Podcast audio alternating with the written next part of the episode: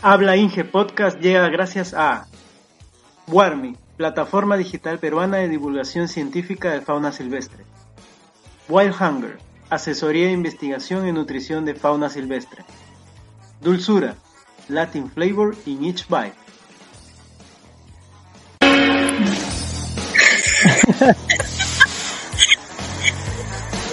Entre nosotros. No morimos. Contra todo. Contra todo pronóstico. Ah, este capítulo es el que más hemos sufrido, gente. Seguimos mejorando la parte técnica, sorry, pero está, está difícil la vaina, está difícil.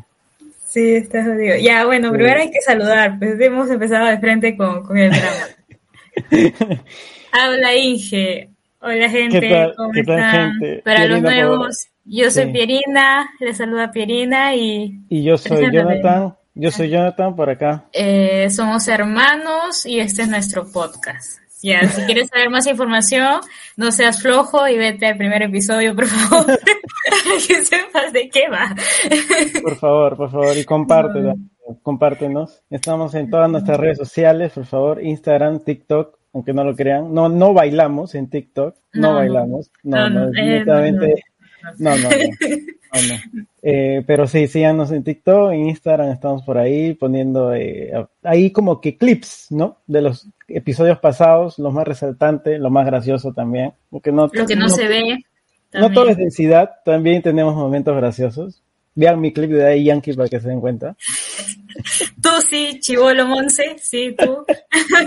Ah, y por otro lado, eh, antes de empezar, este, mis respetos para toda la gente de comunicaciones y que ah. tenga que ver con toda esta onda de, no, qué chambón. Ahorita estamos experimentando cómo es poner un micrófono, cómo es poner luces, eh, eh, setear una cámara, ¿no? Para poder tener mejor definición, mejor audio. Ah, trabajazo, ¿verdad? Los dos habíamos puesto nuestra cámara, Jonathan su GoPro, yo había puesto mi Canon, y de la nada las dos dejaron de funcionar y nos fuimos a la miércoles y fue una hora para nada.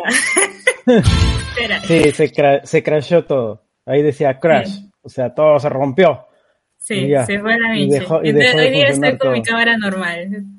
A la próxima, a la próxima. Esperamos que no se haya quemado la cámara. Esperemos, esperemos. Así que Pirina ahorita está con su cámara normal, la del laptop. Si pido donaciones es porque mi cámara se fue a la michi. Eh, el audio, el audio está, está mejor, creo, al menos de, de, mi parte. Igual sigue sonando un poquito más bajo, así que voy a tratar de estar gritando, porque creo que es porque no grito, porque yo no soy de personas a gritar, así que voy a gritar. Pero para que se escuche un poco más, más fuerte eh, mi voz. ¿Está bien? Y ¿cómo, ¿cómo, va todo? Acá yo me estoy eh, rostizando en vida. Hemos, ¿Ah, llegado, hemos llegado a 33 grados. Ah. Eh, sensación de calor de 35, 36. Ajá. Eh, para, para darte así nada más una idea, yo voy al auto, ¿no? Agarro, voy a, voy a arrancar el carro y el, el motor ya de por sí está a 48 grados. Ah, la mía. no, no tengo ni, ni calentar ya. está, ya. Ya está listo. ¡Hala! Sí, está ah, horrible, está horrible. Aquí está Charlie, ¿ah? Está bien tranquilito. Estamos a 24, creo que en la tarde ha hecho unos 30 grados, para lo mucho, pero para mí estaba fresquito. No, acá, acá estamos que freímos huevos en la pista. Literal. Pero la semana pasada estaba así, ahora ya estamos tranquilos. Pero esto es así como cierra, pues, ¿no? O sea, estás como que en la sombra, si corre vientecito, rico, ¿no? Pero apenas te sales de la sombra, fuiste, carbonizado. Ah, pero al menos tienen viento en la sombra, acá no, acá te pones en la sombra y... siempre y cuando haya viento, ojo. Ajá. Porque acá es muy raro, pues, no tiene como microclimas, así como el Perú. Entonces tú puedes estar en la, en la playita, ¿no? Como en la Costa Verde, tranqui, con tu vientecito del mar, fresco. Te vas un poquito más allá, como ya irte al downtown, al centro, y ahí sí estás eh, sí, en una rostiza alucinante. Y sigues en la misma ciudad. Ojo. Mm, ajá, sí, es alucinante. qué feo. Estamos muriendo. Manden hielo, por favor. No, casi aquí sí, Charlie. Normal, tranquilo. Mm. Así que, sí, normal. ¿Quién como tú? Bueno, a ver, ¿cuál es el tema para hoy? Hoy día, hoy día, ¿qué secciones vamos a tener? Vamos a tener Um, ¿Qué fue, qué fue, este, no, qué de nuevo viejo? ¿Qué fue mano? Iba a decir, ¿qué de nuevo viejo? y vamos a tener la yapita. Vamos a tener, oh, vamos a tener la yapita, que hasta ahí también no, tengo ni idea de qué vamos a hablar en la yapita, pero algo va a salir. Hay, hay, algo saldrá, algo saldrá. este, habla Perucho, esta, esta sección la vamos a tener, me parece, hoy día, porque pues no, no ha habido ninguna noticia que como que recalque mucho, ¿no? En estos tiempos. Mm. No, 28 de julio el anuncio de, de, el gran presidente Pedro Castillo, pero no hay mucho de qué decir. No hay mucho de qué hablar. Nada. Entonces, eh, vamos a ir con este, ya de nuevo viejo, con su super introducción de Jonathan. ah, gracias. Ay, qué lindo.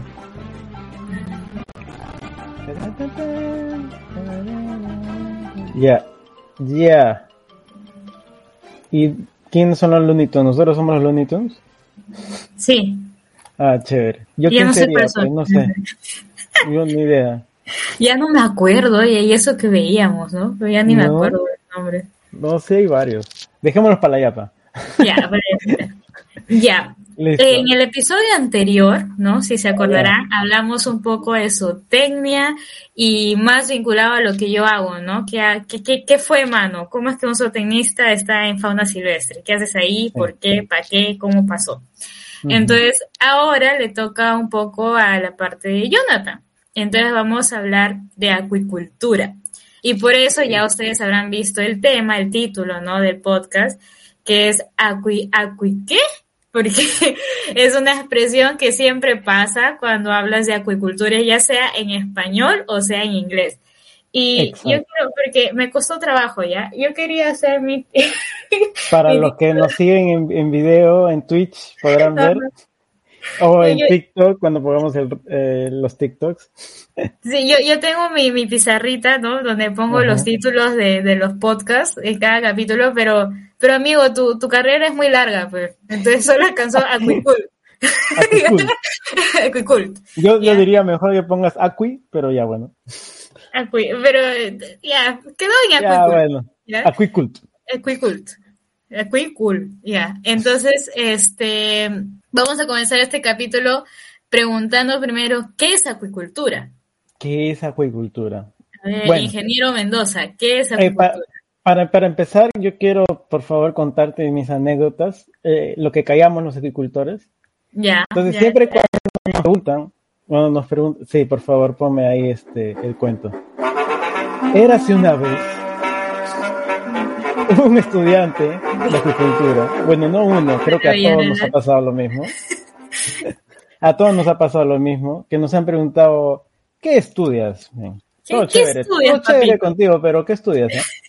Nosotros decimos, ah, yo estudio ingeniería en acuicultura. Todo panudeado. ah, agricultura. No. Ah, ya, ya, no. Avicultura. No. Ah, no, ya, casi apicultura. No, por Dios santo, acuicultura. sí, no, no, acuicultura. Ya, bacán, acuicultura, ya. ¿Qué es acuicultura? ah, gracias. Gracias, sí. Uy, qué chévere, qué interesante tu carrera. ¿De qué se trata? ¿Qué crías abejas, verdad? Claro, apicultura, pues sí, sí, sí. No, por Dios santo. Yo tengo un tío que, cultiva, no, Sí, y se te viene, oye, justo tengo una chacra de maíz. Dime, se me están muriendo. No, agricultura no, papá. Agri no. Acui. Acuicultura. Entonces, ya, esos son lo que callamos los agricultores, siempre lo mismo. Y, pasa en español y pasa en inglés. O sea, oh, pasa en, inglés todos es aquaculture, que es todavía más difícil de pronunciar pero igual te dicen, ¿what? What you mean? Aquaculture. Sí. ¿Fish farm? Oh, fish farm. fish, farm, es eh, crianza de peces. Ahí ya las, ya las pero ya como les voy a comentar, acuicultura no solamente es peces, pero como para que acá en inglés ya se les haga más fácil, Fish farming. Ah, ok, fish farming. Ok, listo, se acabó. Y, y, no, es solo lo que callan los acuicultores, lo que callan los familiares de los acuicultores. Porque a mí me pasa exactamente lo mismo. Y no me imagino lo difícil que haya sido para mis papás explicar que su hijo eh, estudia eso y dice, ¿qué es eso? Ajá, sí. ¿Hay chamba en el Perú? ¿Hay chamba para eso? Ay, pobrecito tu hijito, ¿no? Qué carrera sí, no, no sé. Bueno, entonces, después de y, de, haber llorado un poco, vamos a hacer la misma mecánica que hicimos con zootecnia. Según la Real Academia Española, okay, se ha culturizado, se ha culturizado. Ay, por favor. Según la Real Academia Española, acuicultura, dícese, cultivo de especies acuáticas, vegetales y animales. ¿Ok? Hay, hay una segunda definición conjunto de técnicas y conocimientos relativos al cultivo de especies acuáticas. Listo, se acabó. Ya. Eso dice la RAE. No está muy alejado de la realidad. De hecho, está muy súper resumido, pero sí, es netamente lo que hacemos. Como, como el de zoología. Como el de zoología, sí. O sea, trata a los animales. Ya, listo, se acabó. A mí se me hace que a la RAE no le gusta mucho las ciencias biológicas. Me parece. Pero en conciso está bien, ok, te doy la mano, listo. O sea, todos lo podemos entender, ¿no? Todos, o sea, en general, todos. No tenemos que ser tan eruditos Pero, para entenderlo.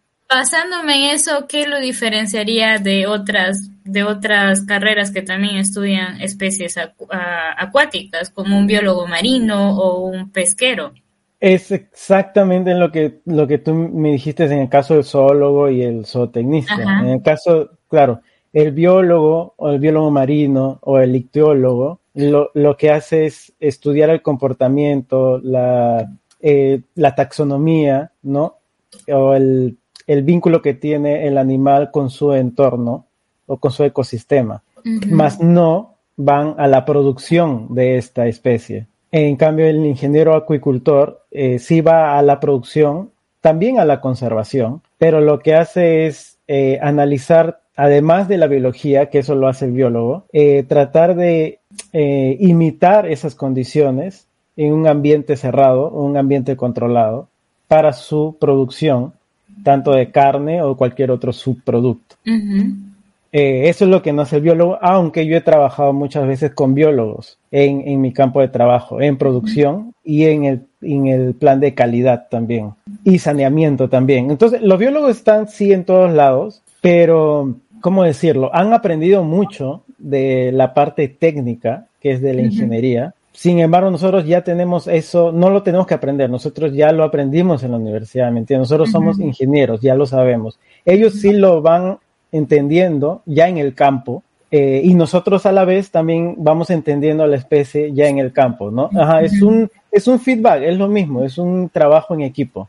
Es un trabajo en equipo entre los dos, entre ambos. Porque, a ver, en Iquitos, en la selva de, de, Perú, ¿no? Hay una universidad que es la, la ah, Amazónica de la Selva, si no me equivoco, y ellos tienen la carrera de biología en acuicultura o algo así, entonces salen como biólogos acuicultores. Acuicultores. O sea, esos son como híbridos de biología con acuicultura. Sí. sí. claro, claro, porque ellos deben desarrollar, bueno, no lo sé, pero su currícula o en su malla curricular, supongo que está todo el proceso de cultivo de las especies más representativas, pues en Perú, ¿no? para, para el cultivo. Y no es que se esté descubriendo la pólvora, pero las más representativas son la trucha, la tilapia, los langostinos, ¿no? El camarón de río, eh, y algunos amazónicos como el paiche, la gamitana, el paco. Eh, pero ya más o menos su ciclo de producción ya está descubierto. O sea, cuando nosotros decimos que ya está el ciclo de producción de un, de un animal eh, hidrobiológico, queremos decir que ya, lo, ya tenemos el circuito cerrado, desde la producción de ovas o de huevos, hasta su término, que es la cosecha. Eh, cuando ya tenemos ese circuito cerrado es que decimos, listo, ya desarrollamos la producción de este animal. Eh, pero en, ese, en esa producción de ese animal se necesita mucho eh, conocimiento técnico, ¿entiendes? Eh, tenemos que saber, porque no todos utilizan el mismo tipo de, de, tierra, por ejemplo, para formar un estanque, o la misma distribución de oxígeno disuelto en el agua, eh, la misma, el mismo pH. son muchos detalles en el cual tú sí necesitas el biólogo, pero el biólogo sabe que esa especie está en tal calidad de agua, ¿no? O sea, todo el ecosistema en el que igual vive. La biología. el ingeniero es el que tiene que eh, tratar de imitar eso en un estanque, ¿no? Ajá. bajo cuidado humano, no decir en Bajo cuidado humano. ambos, ambos en producción, ¿no? Sí, ambos este, eh, llevamos, creo, estadística, ¿no? ambas, ambas, este, sí, ambas especialidades llevamos estadística nosotros vamos a un plan más productivo y ellos más de conservación, me parece. Pero me parece también que es un poco también eh, similar a lo que pasa con el zoólogo y, bueno, el veterinario y el zootecnista, que estábamos hablando antes, que ustedes también tienen puntos fuertes, eh, el, el, ingeniero acuicultor, que es, por ejemplo, construcción de instalaciones, no de estanques, etcétera, nutrición y reproducción y son tres bases que tampoco el biólogo ni un veterinario especializado en especies acuáticas lo tienen tan fuerte como un ingeniero acuicultor. Porque como ustedes están enfocados a producción, esos son los tres pilares que, que más tenemos que aprender, ¿no? Tanto, yo, yo siempre decía a Jonathan, el acuicultor es como un zootecnista especializado en, en, en, todo lo que es acuático, ¿no?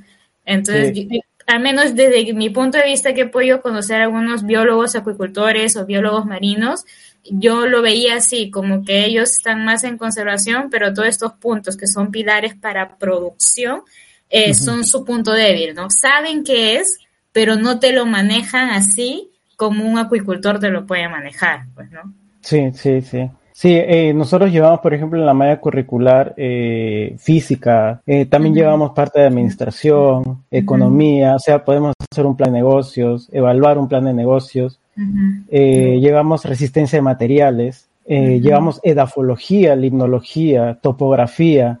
Entonces, tenemos como que, o sea, si tú ves la malla curricular de nosotros, vas a decir, esto parece la malla de un ingeniero civil, literal, pero claro, pero vamos al tema de la creación de estanques, de centros de producción, que es otro tipo, o sea, nosotros no vamos a hacer una casa, ¿no? No, o sea, eh, son instalaciones para exacto, los... exacto, la resistencia de materiales, la topografía y la edafología están destinados hacia producción de peces, ¿no? Que sean resistentes contra el agua y dependiendo de qué tipo de agua, agua salina, dulce, ¿no? O si es ácida o alcalina. Entonces, un mundo todo, todo un mundo. Y, y, con respecto a los pesqueros, ¿cómo se diferencian entre ustedes? Porque me parece que también en algunas universidades eh, pesquería se ha comido acuicultura o acuicultura está dentro de la facultad de pesquería, ya no es una facultad como tal. De hecho, yo en mi campo laboral, que no, o sea, en las veces que he trabajado en acuicultura en Perú,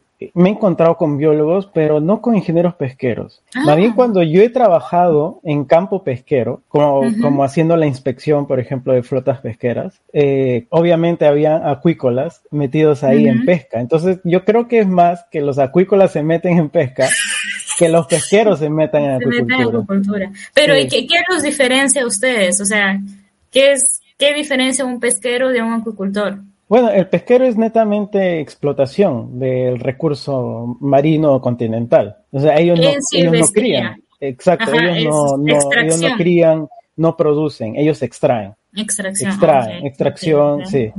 ese, ese es, esa es la pesca. Ah, entonces, como para poner en, en un ámbito más eh, claro lo que era acuicultura porque nos quedamos con lo de la RAE nada más. Ah, cierto, cierto. Y la RAE le importa poco nada a las ciencias biológicas, entonces vamos por algo más profundo, por favor. Sí, sí, o sea, según este mi alma mater, dice, dice que nosotros, eh, no, no dice, o sea, sí, diseñamos, planificamos, ejecutamos y evaluamos proyectos de acuicultura. Por eso te digo que llevamos eh, economía y administración y plan de negocios. Sí, Entonces, podemos evaluar, o sea, tú quieres ponerte tu, tu piscigranja de truchas.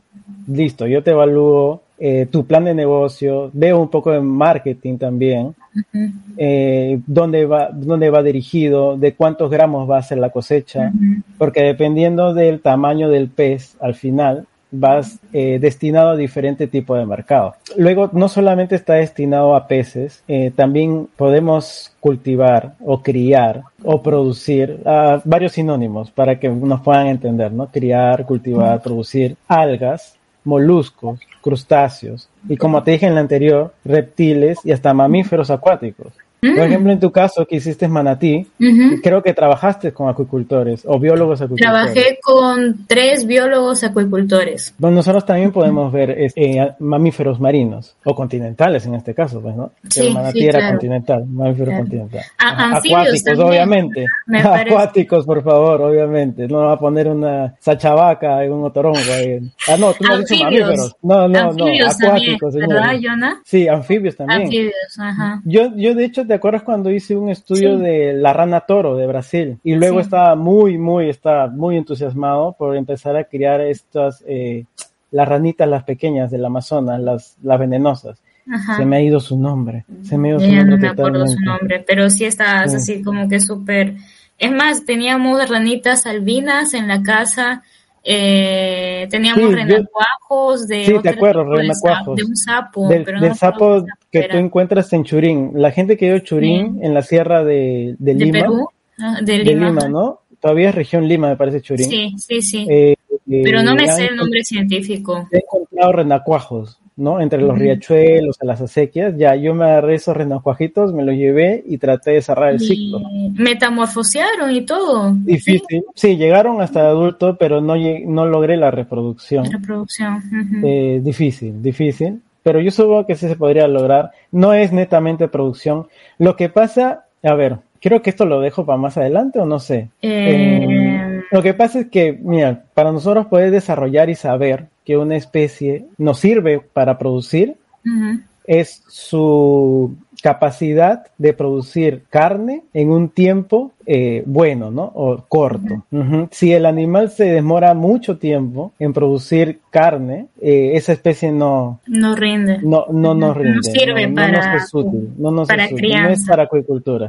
Y creo que eso pasa en cualquier plano de producción, sea zootecnia, ganadero, agricultura. Si la especie no produce en un corto tiempo algo que quieres, no va. O simplemente no se adapta al cautiverio, porque hablemos bien, es cautiverio, pero si el animal no se adapta y no puede cerrar el ciclo, no se, no se llega a reproducir, ni siquiera por inducción, eh, tampoco, no va, no es factible. también hay este eh, la otra parte que es la eficiencia de conversión del alimento, pues, ¿no? O sea, cuánto tú de alimento le das al animal y él lo convierte en carne, ¿no? Y, si esto es mucho mayor, o sea, por ejemplo, eso tenía antiguamente trabajábamos con uno, que al menos sea uno o menor a uno, que significa que el animal come menos, pero te produce más carne, ¿no? Y prácticamente viene a ser lo mismo en los peces. Lo que tú quieres es que coman menos y produzcan más carne, que es lo que vas a, vender. Pero hay especies que son muy malas en conversión alimenticia, ¿no? Entonces,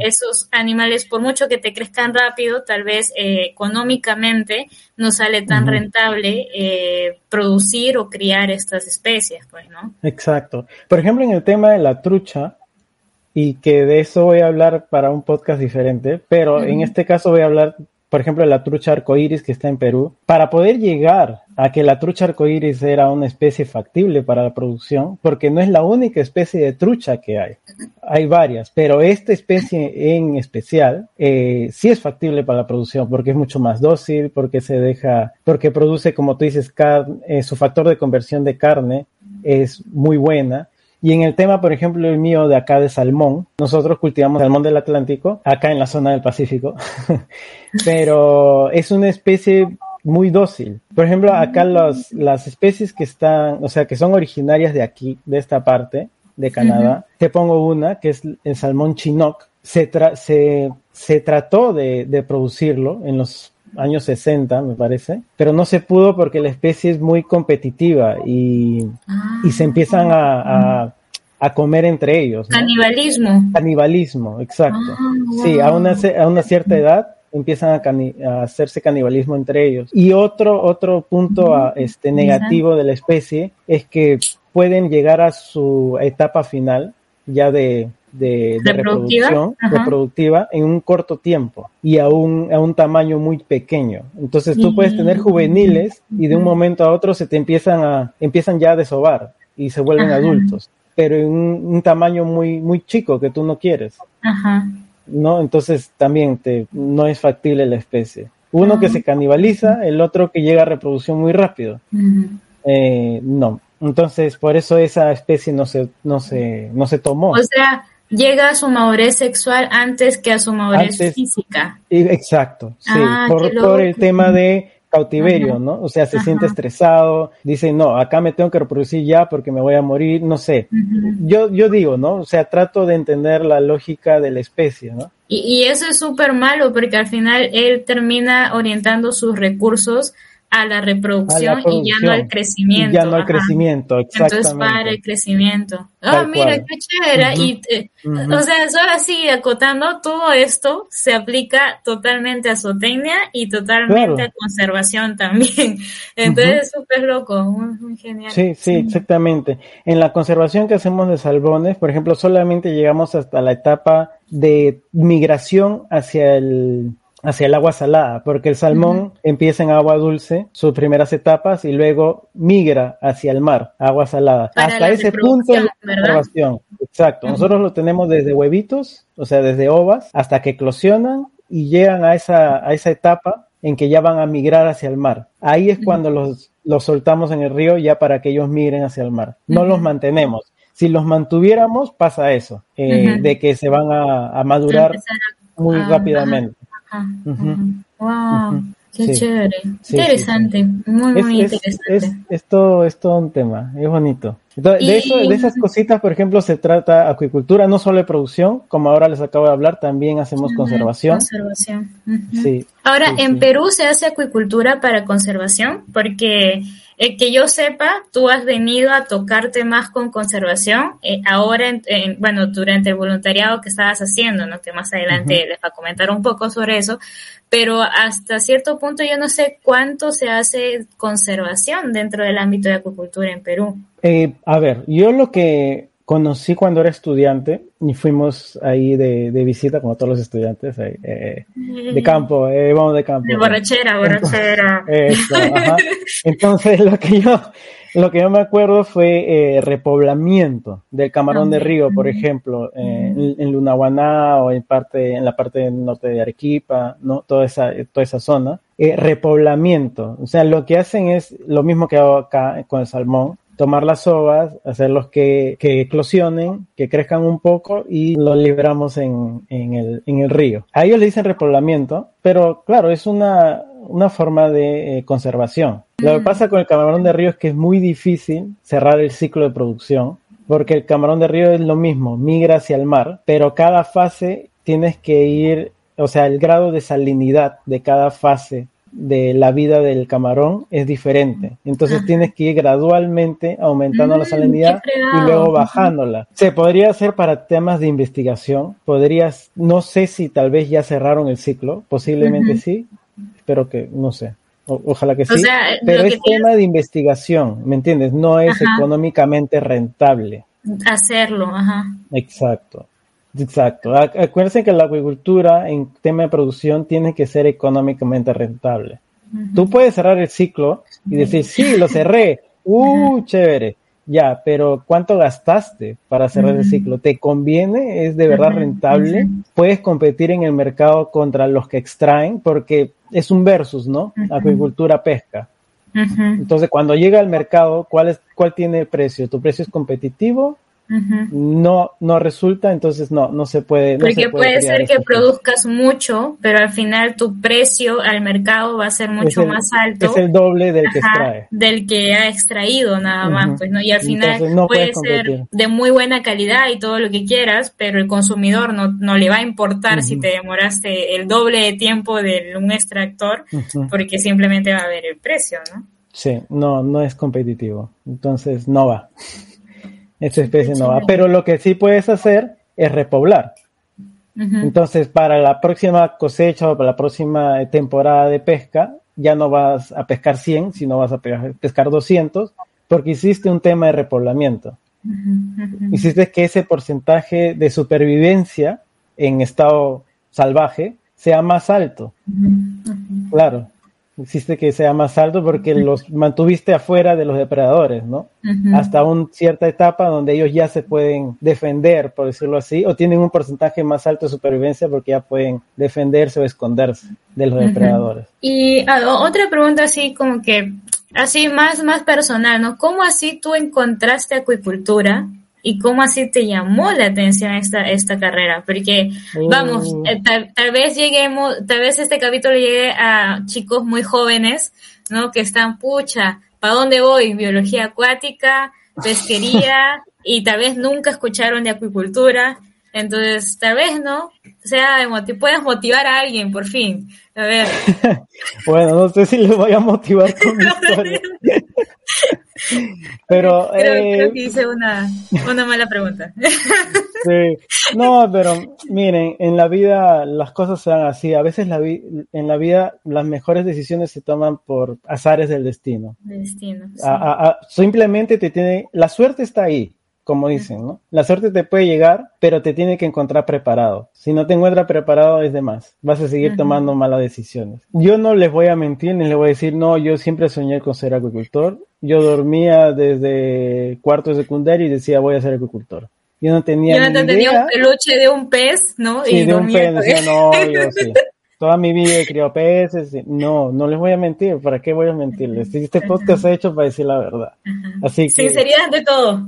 Sinceridad ante todo, y no, ¿por qué, por qué este, temer a, la sinceridad o sentirme no, soy un fake? Ninguno de los dos hemos estudiado algo de que pensamos o nos veíamos en el futuro haciendo, ajá, eso es lo más ah, loco. Yo, yo, les voy a, a, comentar acá un poquito, yo eh, quise estudiar zootecnia en la agraria, y, y esto, esto creo que está en el primer capítulo y no lo tocamos porque lo pasamos así. No lo dijimos. Pero ya que, me, ya que me preguntas esto, tengo que, porque es parte de. Yo quería ingresar a la, a la agraria y estudiar zootecnia. O sea, la, la carrera y en la universidad que Pierina eh, salió, pues, ¿no? Egresó. Entonces, por eso digo que ella tomó esa vara y me dijo, ya, yo la agarro, ya. Ya, quédate callada, me dijo, ya, yo, yo voy, yo voy. La, generación más nueva lo va a hacer. Yo cuando salí del colegio, eh, bueno, eh, digamos que mi, digamos que mi background académico en el colegio, eh, pues no era del mayor nivel. No quiero decir que yo haya sido un mal estudiante, yo era mm. buen estudiante, era el, puesto uno en, mi salón, pero, pero la enseñanza que me habían dado no era la mejor y yo me di un trancazo cuando vi el examen de admisión del agrario y dije, ¿qué? O sea, simplemente al ver física, álgebra y trigonometría y decir, estos temas nunca los he visto en toda mi secundaria. Y decir, ¿qué? ¿Y ahora? Entonces dije, hay que prepararse para poder entrar, era un año más. Entonces, no, dije, no, me voy a, voy a perder mucho tiempo. O sea, uno tiene que ser realista consigo mismo y decir, no, voy a perder mucho tiempo para poder entrar a la agraria. Y no es que lo haya tomado como segunda opción, yo me iba, elegí ambiental, ingeniería ambiental en la vía real y me preparé para ingeniería ambiental en la vía real, con todo, así, vamos, vamos por ingeniería ambiental. Yo no sabía hasta ese entonces qué era acuicultura. Fue cuando yo estaba en la, en la fila, literal, porque había un momento en el transcurrir del, de los estudios, porque yo estaba en la pre para poder entrar en la vía real. Y hay un momento, creo que es dos exámenes antes del final, que tú puedes hacer ese cambio de, de carrera yo estaba en ambiental y dije, y ahí nos avisaron, no me acuerdo bien, pero era una señorita que estaba promocionando la carrera, ¿no? Decía, sí, acuicultura, ingeniería. ¿Qué es ingeniería en agricultura? no tenemos alguno, gente, por favor. Literal. Es que era, era, es una carrera, era una carrera muy nueva y creo que sigue siendo nueva. Era eso muy me nueva. eso me gusta un poco porque ya no debería ser una carrera nueva. Ya no debería ser. Y ya no deberíamos estar hablando de que acuicultura está en pañales en Perú. Ya no debería ser. Eso eso fue en mi tiempo, estamos hablando de hace 10, 12 años atrás. Sobre todo hablando de un país que tiene tanta riqueza en, fauna acuática, ¿no? Especies acuáticas. Ahora, último, estuve viendo lo del aniversario de la facultad y todo eso, y nos decía, no, es que Perú, agricultura, aún estamos ahí en proceso, estamos en pañales. Yo decía, en pañales, eso me decían hace 12 años. ¿Aún seguimos en pañales? O sea, no puede ser, no puede ser posible. Eso ya debería ser una, una, actividad de producción ya, o sea, ya con tecnología alta, ya intensiva, con una inversión masiva. O sea, no, no puede ser. Ya, bueno. Ya, aparte. Cálmese, señora. Cálmese, señora. no, es que no, no, no, no. Esto me, molesta. Me molesta. Entonces, me explicó la acuicultura la señorita. Yo estaba en mi fila, la, la, la, la, la, la, la, chibolito, ¿no? 18, 18 añitos. dije, ya, acuicultura suena bien. Es de animales, porque yo siempre me iba al plan de animales. Zootecnia, yo me iba porque quería eso, eh, la producción de animales. Eh, de, este, sí, de animales domésticos, quería por eso zootecnia. Luego, ambiental, dije, ok, ambiental tiene algo que ver con el medio ambiente, ¿no? Calidad de aire, agua, suelos, me gusta también. O yo siempre motivado hacia la parte de, de eco, ¿no? Ecosistema. Pero siempre ingeniería. No sé por qué, pero siempre me agarra porque pude haber ido a biología, pero no, yo quería algo más como que, es que la ciencias naturales con ingeniería. Yo, quiero los dos, quiero números y quiero letras. Ajá. Sí, yo quería números y letras, quiero ambos. Entonces, eh, ya, acuicultura, dijeron, ya, dije, listo, vamos a acuicultura, total, hago un año ahí, y de ahí me hago traslado interno ambiental. No pasa nada. He visto, me hice el cambio, ingresé y pasó el año y me encantó, me encantó. Vi introducción a la acuicultura, creo que ese fue el clic con la carrera. Ese fue, ese curso fue el clic con la carrera. Y dije, me encanta, me encanta, me gusta esta carrera, me quedo acá, ambiental, chao, hablamos. y, ¿Quién eres tú? así, no te y así empezó, así empezó, o sea, todo fue en la cola. Yo tampoco no tenía ni idea de lo que era acuicultura hasta que me hablaron en la cola y me lo explicaron y opté por esa carrera y luego ya en la universidad me, me terminé de enamorar de la carrera y me quedé aquí. Así fue, así empezó todo. así que, así que chicos, este, yo, ¿qué les puedo decir a los que recién empiezan o a los que quieren este, postular algo? Exploren todas las carreras o sea, traten de leer de todas y vean cuál es la que más acomoda a sus gustos. No descarten ninguna por más rara que suene, ¿no? O por más que yo nunca he escuchado esto, nunca he conocido a alguien que trabaja aquí. No, papi, tú ve, lee, averigua, investiga y tal vez calce muy bien con lo que tú, con tu perfil, ¿no? Con lo que tú quieres o lo que tú, tú quieres hacer eh, a futuro. Y también ahora las universidades hacen ferias o hacen visitas guiadas en el campus para que tú veas las instalaciones, de qué se trata. La agraria, por ejemplo, siempre ha hecho eso desde que yo ingresé y creo que ahora otras universidades también lo están haciendo, entonces vaya porque de verdad es a lo que vas a dedicarte toda tu vida. Entonces, si, si vas a dedicarle tu vida a algo que no te gusta, pucha, qué triste tu vida, en serio, porque tiene que ser algo que te apasione, que te levantes todos los días y digas, voy a chambear, no que madre, ya, bueno, voy a ir a chambear, no. Y creo que eso, la, la, gente que estamos en, cosas de animales o recursos naturales, es pasión pura, es pasión pura, entonces que te guste, ¿no? Entonces intenten ir a ferias y pregunten, ninguna pregunta es mala, pregunta todo lo que sea, hasta si es que me voy a morir de hambre con esta carrera, hasta eso pregunta. Sí, yo, yo, yo de por sí, o sea, de por sí ya los dos, pero hablo personalmente, a mí ya me gustaba el tema de los animales, de estar en el campo, de estar metido en la tierra, eh, de ensuciarme, eh, me gustaba. El, mira, el, el simple hecho, el simple detalle de que tú estés en una granja con vacas o con cerdos y que no te haga ese gesto de molestia, de estar oliendo, de estar oliendo todo eso que, vas a percibir en ese ambiente y que no te haga ese queco de asco, ok, entonces tú puedes decir, mm, creo que puedo ser bueno aquí, creo que puedo ser bueno aquí.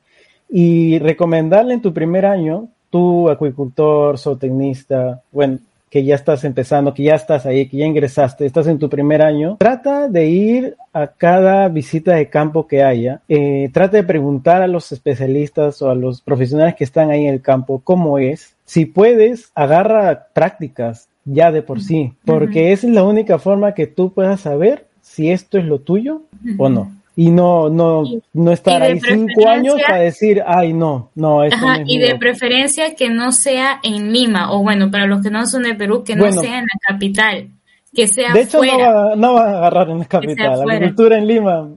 Pero es que pueden agarrar, ponte en laboratorio, ¿me entiendes? Ponte en calidad de carne, una cosa así. Pero sería siempre bueno, al menos yo le digo a mis chicos de zootecnia, váyanse de Lima, porque Lima tiene muchas facilidades y al final estás en tu zona de confort todo el tiempo. Y donde tú te retas y te desafías es cuando sales de esa zona de confort, allá en el campo, donde no tienes acceso a muchas cosas, ahí realmente te das cuenta si eso es lo tuyo o no. Porque ahí es la parte fuerte. Entonces, y claro, para acuicultura probablemente la mayoría de las prácticas van a ser fuera de Lima. afuera, sí.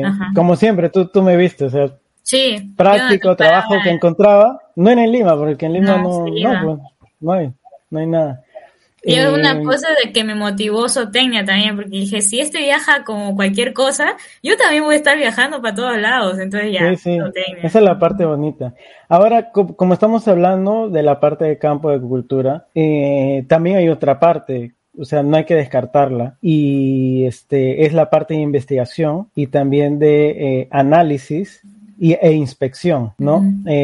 auditorías también. O sea, el ingeniero acuicultor no solamente se dedica al campo, a producción, a conservación. También podemos estar en el plan, como tú dices, laboratorio, haciendo análisis, muestreos, inspecciones y también hacemos auditoría porque llevamos todos los sistemas de calidad como cursos eh, durante nuestra malla curricular. También nos podemos eh, ir por la línea de auditoría y llegar a ser auditores que también no es nada descartable y también se necesita porque en cualquier centro de producción tú quieres elevar la calidad de tu producto, necesitas un plan Hazard o un ISO 9000, un ISO 14000, un ISO 18000 y la única forma es pasar auditoría. Un ingeniero agricultor puede ser ese auditor líder que va a ir a tu empresa a hacerte auditoría. O sea, no descarten esa parte también. Eh, yo creo que todas las ingenierías tenemos muchas ramas por donde expandirnos y, y desenvolvernos. Entonces, solo vayan descubriendo su carrera poco a poco. Y también hay muchas áreas que la universidad no te lo indica, pero que después en tus prácticas te puedes dar cuenta que hay algunos vacíos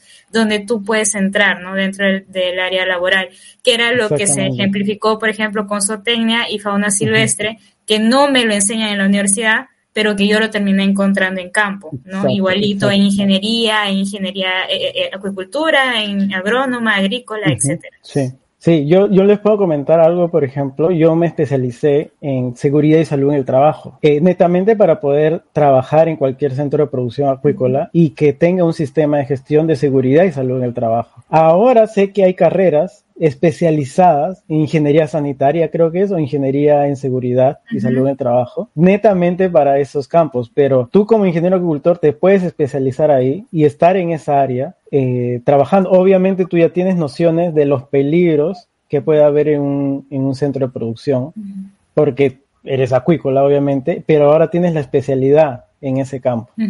Entonces, sí, sí se puede, sí se puede tú puedes este, desenvolverte en cualquier campo de, de, acuicultura, así que no descartes. no, es que no me gusta la producción y no me gusta estar metido en un estanque limpiando el estanque. Ok, vas a tener que hacerlo sí, porque si no, no, ¿cómo vas a dirigir y cómo vas a saber eh, ¿no? el trabajo, de en qué consiste? Tienes que aprender Para este conocimiento tienes que aprenderlo. Obviamente después tú puedes ser un, este, un supervisor de seguridad porque ya sabes que ese trabajo tiene tal y tal riesgo, ¿no? Ok, entonces con esto vamos a finalizar la parte de eh, ¿Qué hay de nuevo viejo? ¿no? Creo que ha sido, ha sido muy ilustrativa, muy ilustrativa, eh, muchos conocimientos y sobre todo para los más chiquillos, ¿no? Que van a comenzar y están buscando para dónde irse. Entonces, vamos a darle un aplauso al ingeniero que nos ha culturizado un poco hoy día. Listo, ya. Listo, ahora sí. Ya, señor. Ahora que se viene la yapa. Vamos a la yapa. Con la yapita ya terminamos. Y ahora con la yapa.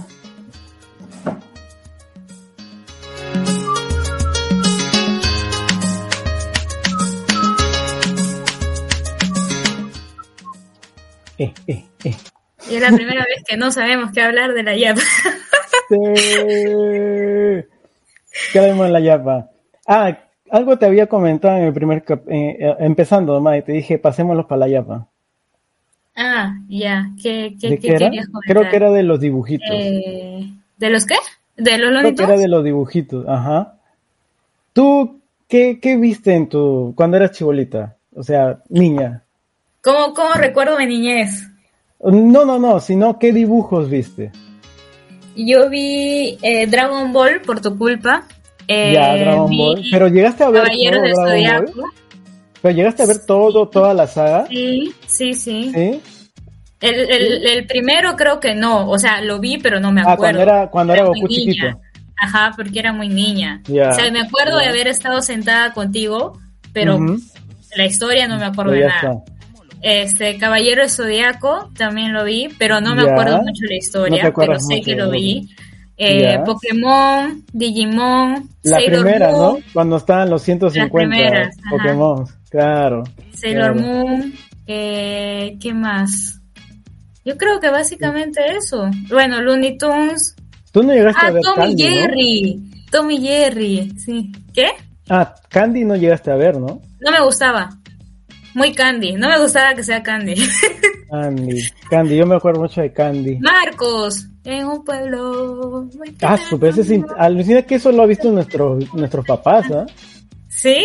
Sí. Sí, de Marcos. Sí, es antiguo, es antiguo. Eh, yo veía Popeye. Popeye, claro. Yo veía Popeye, yo veía Popeye. Veía el autobús mágico, me acuerdo. Ah, eso no El autobús mágico, luego la casa voladora. era, era, era un, un, dibujo que daba en el canal 7, hubo hace tiempo. Ese japonesito que de una Biblia, de la Biblia. ¿Ah? De la Biblia. Sí, había un japonesito que hacía, había un japonesito que hacía origami. No fue gonta. Peluche. No fue gonta. Ah, está, No fue gonta. Buena, buena. sí, varios, varios dibujos del canal 7, ¿eh? Ah, Art, Attack, ¿te acuerdas? Art Attack, ese era Discovery Kids. Ajá. Art Attack de la cabeza, ¿no? Sí, de la cabeza. De cabezón. De ahí es. Oxydrix, ¿te acuerdas? Oxydrix. Ah, ya, ese es más. Más, actual. Ya estaba más grande tú. Ya estábamos más grandes, sí. No, no sé si es la misma temporada de La Vaca y el Pollito. Creo que el laboratorio de Dexter. Sí, eso, eso ya. Toda esa onda, qué buena. Super, la chica superpoderosa. La chica superpoderosa, ya. Sí, sí. Yo estaba más grande, pero igual seguía viendo. Sí. Sí, y yo, yo soy de la época, por ejemplo, de Nubeluz. Y yo soy de María Para todos los de mi época, y, y Pirina es de María Pía. De María Pía bueno, de Karina, ¿no? Y Karina, Karina, después María Pía. Y después María Pía. Sí. Yo me acuerdo también de Xuxa. ese, ese es una de, de... Es o Brasil. O Brasil. Brasil. Brasil. Brasil. Eh, Xuxa. Xuxa. Sí, sí, sí. Sí, sí. No, esa, esa, esa, no, o sea, sé quién es, sé quiénes son, porque al final en las fiestas infantiles nos ponían las canciones de ellas, pero mi onda era María Pía y, Karina. Karina, ¿no? Y, Timoteo. Sí, sí. Entonces hay esa, esa diferencia, en, la misma generación somos, pero hay esa diferencia de, de ¿qué se diría? De consumo televisivo. No, y al final yo terminé consumiendo varias cosas de tu época porque pues compartíamos pues, ¿no? La tele. la tele y al final el hermano mayor se apoderaba de la televisión, ¿no? Y por ejemplo Dragon Ball daba antes de Sailor Moon. Entonces yo me tenía que comer todo Dragon Ball para poder ver. Pero igual veíamos Sailor Moon. Pero igual sí, igual veíamos Sailor Moon, juntos. Yo también me comió todo Sailor Moon. Sí, sí, sí. ah, Sakura. Sakura Captor. Sí, buena también. No, sí, que, y yo, yo, en mi época en Nubeluz, ya eso es más antiguo, pero no, tú ni estabas todavía, eh, veía este Lifeman, que era una, una suerte de Power Rangers, ya, pero el japonés, o sea, se podría ah. decir que eran los papás, ¿no? De ahí se copiaron, de ahí se copiaron Power Rangers. Pero Power Rangers son mm. este de Estados Unidos, ¿no? Ajá. Ajá. Pero Lifeman eran los precursores japoneses. Chévere. ¿Tú veías Thundercats? Thundercats también.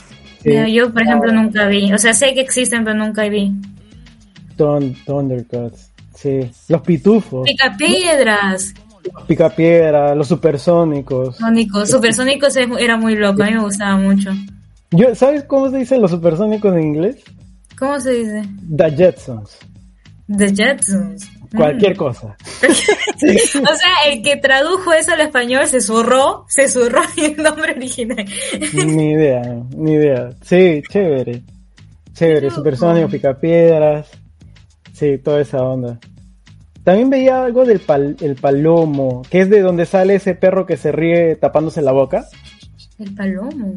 Sí, ¿has visto ese perrito que se ríe tapándose la boca? Ya, él era la mascota del malo de esa serie, que quería ah. agarrar al palomo. Algo así me acuerdo. Mm. Pero chévere también, Huckleberry Hound, toda esa, toda esa gente. sí, no, tú no. es la, misma compañera de Yogi. En los comentarios en Instagram que pongan yo soy generación Perina o soy generación Jonathan. si, si conocen o reconocen. O 90. Si reconocen lo, lo, que está diciendo Jonathan, porque yo no tengo ni idea de lo que está hablando, amigo, estoy contigo, soy de tu generación. Sí, si están igual que yo, ponen amiga, soy de tu generación. No, de verdad, qué buena, qué buenas épocas. Ahora, ahora nos escribe uno de, no sé de qué están hablando ustedes dos. ¿Te, acuerdas cuando salió Ranma y medio? Creo que tú eras muy chiquita, pero Ranma y medio ah. también un desastre. Pero fue muy polémico. Por eso, era un desastre. sí, era muy polémico. es más, nuestra, nuestra mamá no nos dejaba ver ese. No, pues no, porque era como que puta. Sí, ah, no para los que no, para los que no vieron, que no creo, no sé, tal vez sí, ¿no? Ranma era un, era un chico que cuando le caía agua caliente o fría, no me acuerdo, se, transformaba en chica. Sí, lo caso. Pero cuando se convertía salía todo, pues, ¿no? Explícito en un... Sí, era para supuestamente niños. Ajá. Sí. Y en la época también que salió era como que escandalizadas todos, la mamá. ¿sabes? los dos, los, no dejaba. Los dos vimos de Chavo también. O sea, ah, claro. Todo, Típico. Típico, sí. O sea, sí. Pataclown, Pataclown, o sea. Pataclown. Ya no, ya no son, ellos dos ya, ya no lo podríamos categorizar como dibujos o cartoons. No, son como top shows. Sino ya son. O series, tal vez. Series, sí, ajá. Sí, de antaño. Chévere. Que, que ahora Pataclown entendemos que no era para niños. Es más, al iniciar te dicen, este programa no es para niños. Ajá, y yo ni cuenta me había dado. Yo tampoco, y los dos hemos crecido viendo Pataclown. Nuestros papás no dejaban ver Pataclown. ¿Te has dado cuenta que es muy distinto volver a ver esas series ya ahora que estás de adulto, entiendes muchas cosas que estaban como que me o indirectas. Ajá. Ajá. Y ahora, ah, mira, mira. Alucina que yo, he visto, porque yo hasta ahorita veo, eh, cuando me da ganas de poner, lo pongo. Y yo digo, o sea, hay chistes muy fuertes. Y es como que, que ahora lo entiendo, claro, porque ya soy adulta, ya puedo entender el doble sentido, pero yo era, ¿cómo nos dejaban ver esto de niños? Igual ni lo entendíamos, pues, ¿no? Claro, no lo entendíamos. Claro, igual ni lo entendíamos. Pero sí, yo supongo que los adultos de esa época sí se vacilaban, pues, ¿no? Y nos dejaban ver. Y nos dejaban ver porque decían, ah, igual me entienden. Y, y era algo muy sarcástico también a la situación del Perú, o sea, eh, hay, mucha crítica política y social. sí, Es, muy, es, muy interesante. Por eso yo lo vuelvo a ver ahora de adulto, porque ya entiendes eso también. Y hay mucha crítica social y política. Y hay muchos problemas que existían en los noventas y que continúan existiendo hasta ahora. exacto, exacto. Sí, sí, es verdad. Para los que no son peruanos, vean Pataclown. Van a entender muchas cosas de Perú. sí, sí, es verdad. Bueno, eh, comentarles, quería comentarte a ti y a la gente también que estoy tratando de aprender portugués. Porque parece que este te escriben, pues, ¿no? Hay, gente ahí en, en, Brasil, porque Perina hizo su maestría por allá, entonces hay seguidores brasileros y pues no nos dejamos entender en español, supongo. O entienden un poquillo. O sea, entienden un poco, entienden porque no hablamos muy rápido, entonces como que entienden. pero sí cuando hablamos jerga se pierden, ¿no? O sea, ahí sí se pierden. Pero sí están como que bastante motivados y algunas veces me comentan como que, Pierina, qué chévere el episodio, que esto, que lo otro. Entonces, sí, un, gran abrazo para todos ellos que nos escuchan. Y entonces yo eh, ¿le, podrías, ¿Le podrías mandar un, un, saludo en portugués? O, o, digo primero mi comunicado. Sí, mejor tu comunicado. A ver, voy a tratar, por favor, no me funden no me funden, estoy, estoy de verdad aprendiendo. No hay hate, por favor. nunca, en mi vida he hablado portugués, nunca, ni, ni por asomo. O sea, en la universidad estudié un poco de italiano, del cual tampoco ya no me acuerdo nada, pero, pero fue el único, aparte del inglés, que, que estudié. He tratado de estudiar quechua. Ah, Ojo, ah, verdad, se me hace súper difícil, la verdad se me hace súper difícil, pero yo de verdad quisiera hablar quechua, de verdad. Mm. Pero se me Pero suena muy bonito también. Fonéticamente es muy bonito. Se me hace bien difícil, oye, qué difícil que es. Es difícil el idioma. Bueno, a ver, ahí va. ¿Cómo empezaba? ¿podemos editar esto hasta que salga la mejor? Este. A ver, este, este. ¿Así empiezo? Estoy bien, ya. Ok, otra vez, retoma, por favor, editor. 3, 2, 1, vamos. Vamos. Este es un comunicado para todos os colegas brasileiros. Teremos entrevistas em português. Estou estudando a língua para estar no nível. Desculpa, mas estou tentando. Estou tentando. Estou tentando. Disculpen ese portugués. portugués.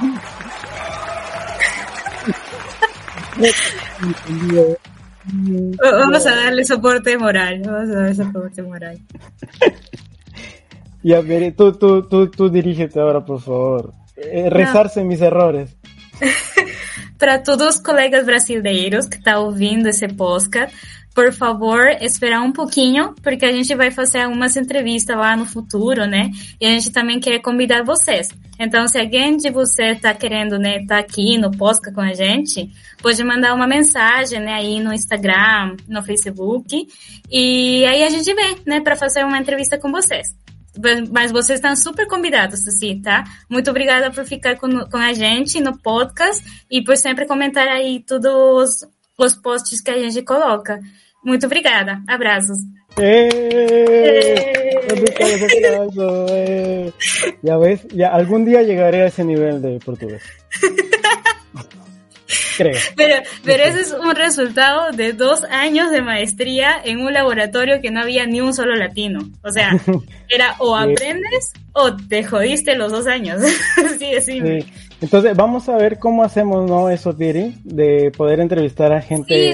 porque hay mucha, hay mucho conocimiento ahí también en Brasil que no podemos dejar que se vaya y sería bueno sacar entrevistas de ahí. Y viceversa, también vamos a tratar de hacer entrevistas en inglés, que es el idioma que sí dominamos los dos, Pirina también. Entonces, más bien de mi parte, yo sí tengo que darle duro al portugués para poder estar ahí. Eh, no voy a hacer todavía la mención en inglés.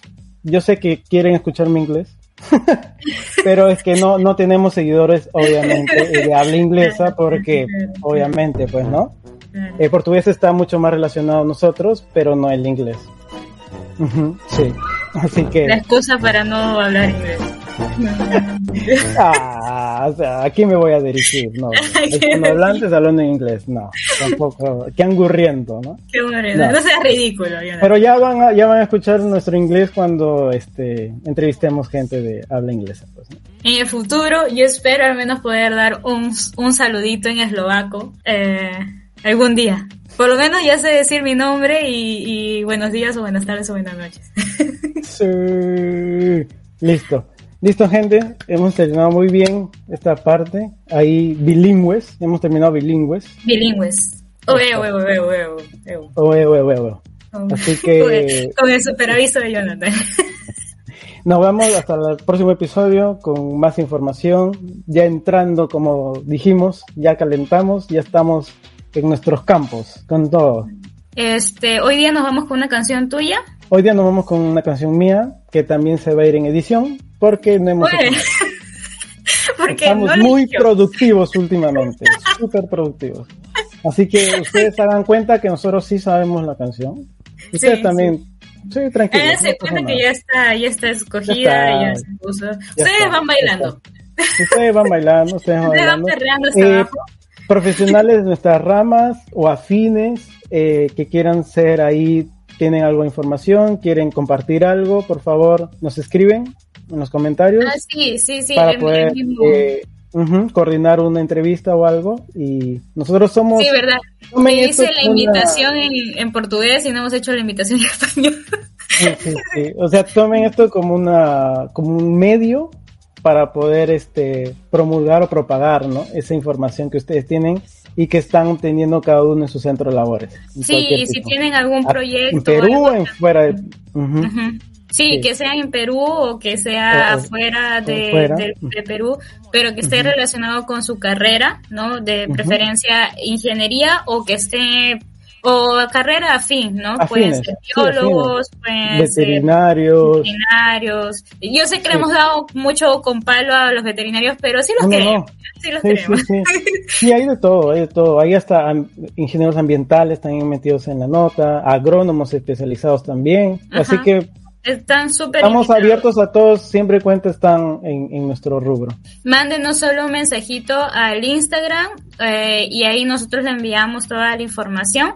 Y pues quién sabe, y en un próximo episodio están por acá contándonos su historia y su pasión. Sí, le dicen, mamá, mamá, voy a salir en un podcast. ¡Eh! eh hijito, ¿qué Pon podcast? la grabadora.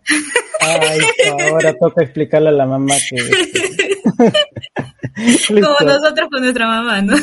Así es. Listo, gente, que tengan una buena semana. Cuídense todos. Nos vemos en el próximo episodio. Chao, chao. Chao.